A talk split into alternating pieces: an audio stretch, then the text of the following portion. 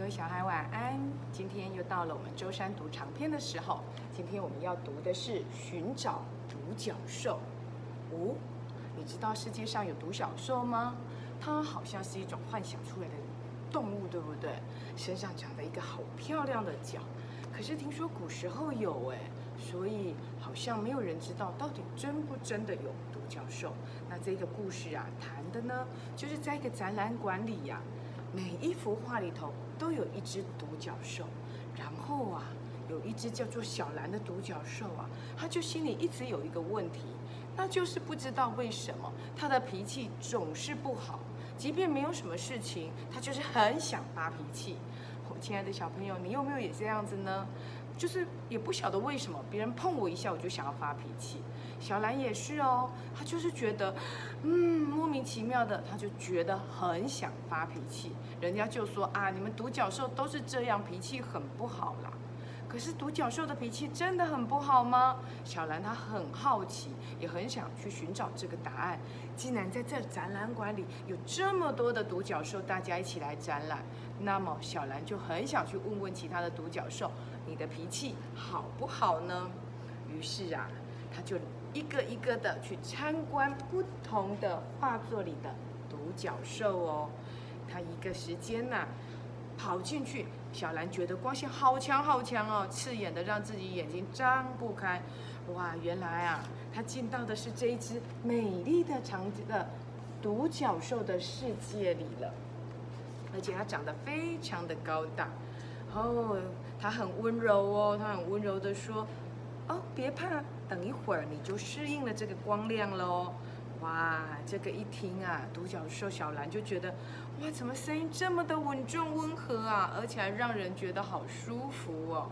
请问你是独角兽吗？小兰慢慢的把头给别过去，然后那个好听的声音就说：“没错，你可以叫我独角兽先生。”哇，他一看到独角兽啊。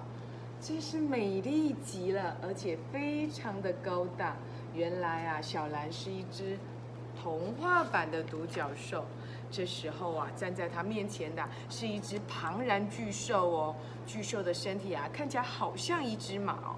当然是一只高大的马，身上有好多种的颜色。它的身体是白色的，头是深红色的，眼睛是深蓝色的。在它的额头正中央那个正中央的那根角也有三种的颜色，非常的醒目。上端很尖锐，是鲜红色的。哇，整个看起来真是耀眼的不得了。小安仔细一看，心想：难怪自己眼睛会睁不开来了。独角兽低头看着小兰，很友善的跟他打招呼。啊，为什么我们长得不一样呢？小兰就问了。哦，他说，因为你是可爱版的独角兽啊，我是正版的独角兽。小兰大为刺激，说：“我以为独角兽都长得跟我一样呢。”这一个独角兽啊，他就说：“不不不，你把展场逛一圈，你就会发现大家都不一样。”我才是长得正版的，我的主人花了很多的时间去找了很多的资料，才确定了我的样子。你看，他用他的主人用了好多好多的丝线，绣出了这一只非常棒、非常俊帅的独角兽。真奇怪啊！那我有一个问题想要问你，小兰就问喽：你的脾气好不好啊？脾气，独角兽先生愣了一下。哎，我没有想过这个问题呢，应该不错吧？你呢？小兰就说：“老实说，我觉得我的脾气很糟糕，而且我也不知道怎么一回事。在我们那里呀，只有我一个人是坏脾气。我老是在想啦，为什么只有我的脾气这么坏呢？我还以为我们独角兽都是这样呢。”这个帅帅的独角就是说：“啊，我从来没有想过。”这个问题耶，我在想的是我从哪里来。这个问题实在太高深了，小兰呢就一脸的茫然。或许你可以再去问问其他人喽。于是啊，小兰就来到了另一个画框里。这边一跳进来啊，就觉得光线很昏暗哦。她眨眨眼睛啊，慢慢从星空里辨认出，原来这是一个夜间晚上的图片。她看到一个大块头啊，独自站在月下，看着星光。小兰顺着大块头看过去的那个方向啊，原来啊，它是一个月亮哎。好，他走到大块头身边，刚好转过头来看到小兰。这时候小兰才发现，原来它是一只犀牛。嗯，真奇怪，这里不是独角兽的展览吗？怎么会有犀牛呢？原来啊，小兰这么问，犀牛就说了，他非常忧伤的就说。没错，我是犀牛，不过我是古代的犀牛，你就叫我古稀先生吧。古代的犀牛，那跟独角兽有什么关系呀？小兰还是不明白。小朋友，我们在古代就是被当成独角兽的。说到这里，古希先生又转过头，望着月亮，很忧伤的念着：“身无彩凤双飞翼，心有灵犀一点通。”古新先生，你在念什么啊？小兰一点也不懂。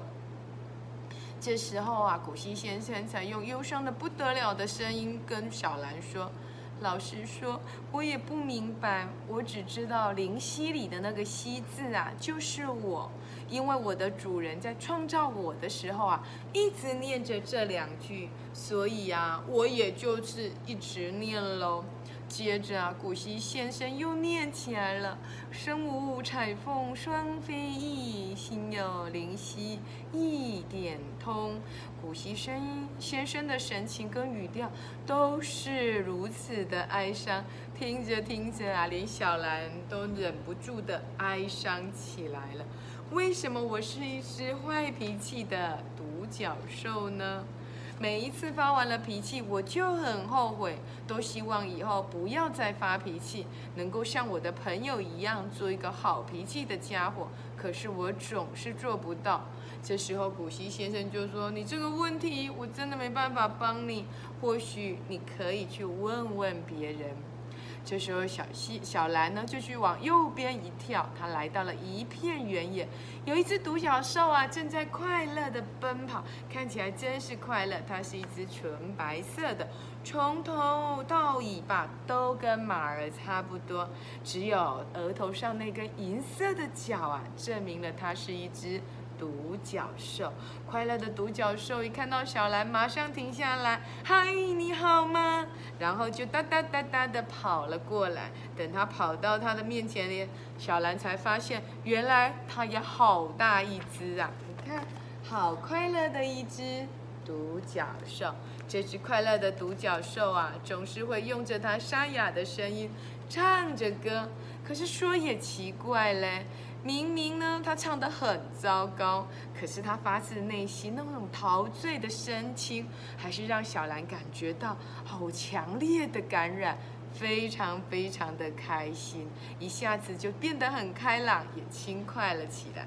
这一只快乐的独角兽笑着说：“哈哈，不好意思啦，我的嗓子实在是太破了。”好，小兰看着这个破破的嗓子的独角兽，就想：“嗯。”他还蛮有自知之明，于是他就问他说：“请问你会不会有一个坏脾气呀？”快乐独角兽说：“不会呀，为什么会有坏脾气呢？那你为什么会快乐啊？”这次快乐独角兽就是说：“因为啊，将来我的脚要被创造做一只长笛，我就永远都会在快乐之中哦。”什么意思？没有了脚，不就不能算是独角兽了吗？然后独角兽就说了：“可是那根脚不就是代表我们独角兽的价值所在吗？它可以有不同的功能。我很高兴我的脚要变成一根的长笛。”哦，你怎么会知道这些事啊？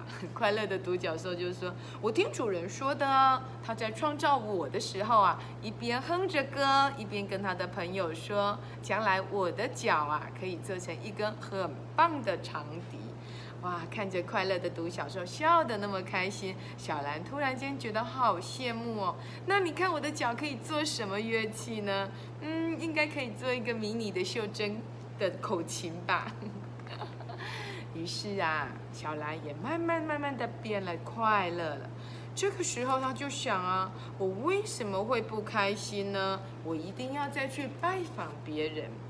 好，他一跳又来到了一个一遇到到一只的惊慌失措的独角兽，哎，他并没有看到它，而是躲起来。他看到有三个猎人，那到底这个惊慌失措的独角兽为什么会这样惊慌失措呢？原来呀，它的主人在嗅它的时候啊，把它画进了一个猎人在捕捉它的那个场景里，把这只独角兽啊弄得好紧张哦。亲爱的小孩，寻找独角兽。你猜小兰的脾气为什么不好呢？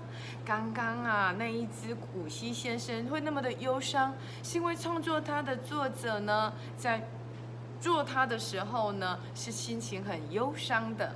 那么快乐的独角兽呢，是它的作者在创作它的时候呢，是充满快乐的。